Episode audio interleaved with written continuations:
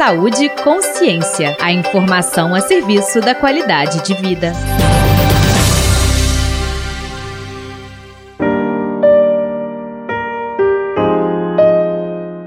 Olá! A amamentação é um período muito esperado para boa parte das mamães, mas por causa dos desafios de amamentar, algumas não conseguem continuar com esse ato. E isso tudo pode ser mais difícil sem apoio, incentivo e orientação profissional. Para superar alguns desafios iniciais da amamentação, a bióloga e pesquisadora Laila Ashi, mãe de Arthur, de um ano, conta que começou a se preparar quando ainda estava na gestação. Eu fui em uma roda de mulheres sobre parto e algumas mulheres que estavam lá, que já eram mães, falaram que a amamentação tinha sido ainda mais difícil do que o parto. E isso me acendeu um botãozinho de alerta na mesma hora. E eu percebi que eu precisava me informar, estudar e entender melhor sobre a amamentação, já que eu queria é, levar ela adiante. E foi muito interessante que nesse processo de estudar e atrás de informação, conversar com mulheres já mães, fortalecer ainda mais a minha vontade de amamentar, porque eu percebi o quanto a amamentação é importante para o bebê e para a mãe, o quanto ela é benéfica para os dois, mas também o quanto os desafios ela traz. Além de participar de rodas de conversas e buscar outras informações em fontes confiáveis, Laila também pôde contar com o apoio da enfermeira no hospital onde realizou o parto, que deu dicas sobre a pega correta e como posicionar o bebê. Ela comenta que não teve nenhum grande problema nesse início, mas que precisou tomar cuidado para não deixar o leite empedrar não ter nenhum desses grandes problemas do início. Então, o meu peito não rachou, não sangrou, nada disso, só ficou dolorido um pouco no início. Um, único, porém, desse início, né, desafio é que eu tinha muito, muito leite. Então, isso é muito bom, mas ao mesmo tempo precisa de muitos, muitos cuidados, porque se eu não, não extraísse leite, meu peito enchia muito e podia empedrar e dar mastite. Então, eu tinha que estar todo o tempo ligada em, em tirar o leite e também para amaciar o peito para o Arthur poder pegar, porque um peito muito cheio, o bebê tem dificuldade, né, de, de pegar e a pega pode ficar errada e acabar machucando. A designer Sabrina Souza, mãe do Ravi, de nove meses, também fez um curso preparatório para a amamentação junto ao marido.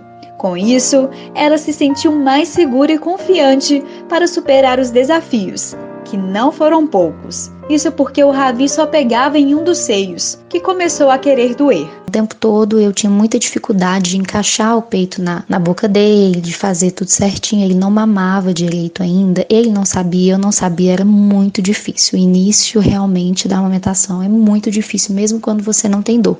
Eu sempre chamava uma enfermeira no quarto, toda hora vinha uma enfermeira para me ajudar. Quando eu fui para casa, continuou a dificuldade. Ele pegava um peito e o outro não pegava, e eu não podia dar só um peito. O peito que ele pegava começou a ficar muito sensível e começou a querer doer sim. Então, o primeiro médico, que foi na, na, consulta de retorno, né, dos, no quinto dia de vida do Ravi, esse médico viu como eu estava tentando amamentar, viu que eu estava fazendo tudo direitinho, mas ele não pegava. Ele falou assim: Sabrina, usa o bico de silicone. Preocupado com o pouco ganho de peso de seu filho Ravi, Sabrina pesquisou sobre o bico de silicone. Ela conta que inicialmente se assustou com o que leu a gente é, pesquisou sobre o bico de silicone, vimos muitas coisas ruins a respeito dele. Eu fiquei muito na dúvida, com muito medo de fazer uma coisa que fosse ruim para o Ravi, mas confiante de certa forma. Então a gente comprou o bico de silicone e deu muito certo, assim, salvou a amamentação do Ravi. A gente ficou uns três dias usando o bico de silicone. Depois de três dias eu comecei a tirar. Ele sentiu, ele queria ainda o bico de silicone, né? Porque era muito mais fácil. Mas deu super certo, ele aceitou. Ele começou a aceitar o peito sem o bico de silicone.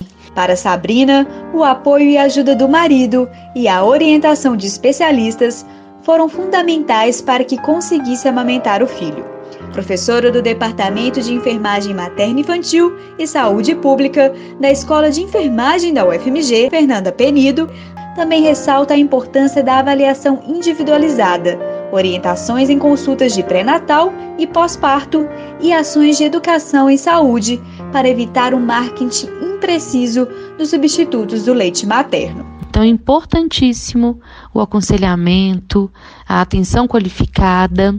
Eu mesma sou mãe de duas filhas, uma delas amamenta até hoje, E para ambas eu tive muitas dificuldades para amamentar, mas eu só persisti com apoio e informação de qualidade. Então nós precisamos de fato discutir essa questão, porque os investimentos para a promoção da amamentação, eles precisam ser medidos contra os custos para a saúde de não se realizar. Vale lembrar que todas as mães têm o direito de amamentar seus filhos no peito, seja no trabalho, em casa e até quando estão privadas de liberdade. O aleitamento também é um direito da criança, prescrito no Estatuto da Criança e do Adolescente. O Saúde e Consciência de hoje vai ficando por aqui. No último programa da série, que vai ao ar amanhã, vamos falar sobre a nutrição das mães durante o aleitamento. Esta edição foi produzida por Maria Dulce Miranda, com trabalhos técnicos de Tiago França, da Rádio FMG Educativa. Eu sou Carlos Carmigliati, informação é saúde e até a próxima. Você ouviu Saúde e Consciência. Uma produção do Centro de Comunicação Social da Faculdade de Medicina da UFMG.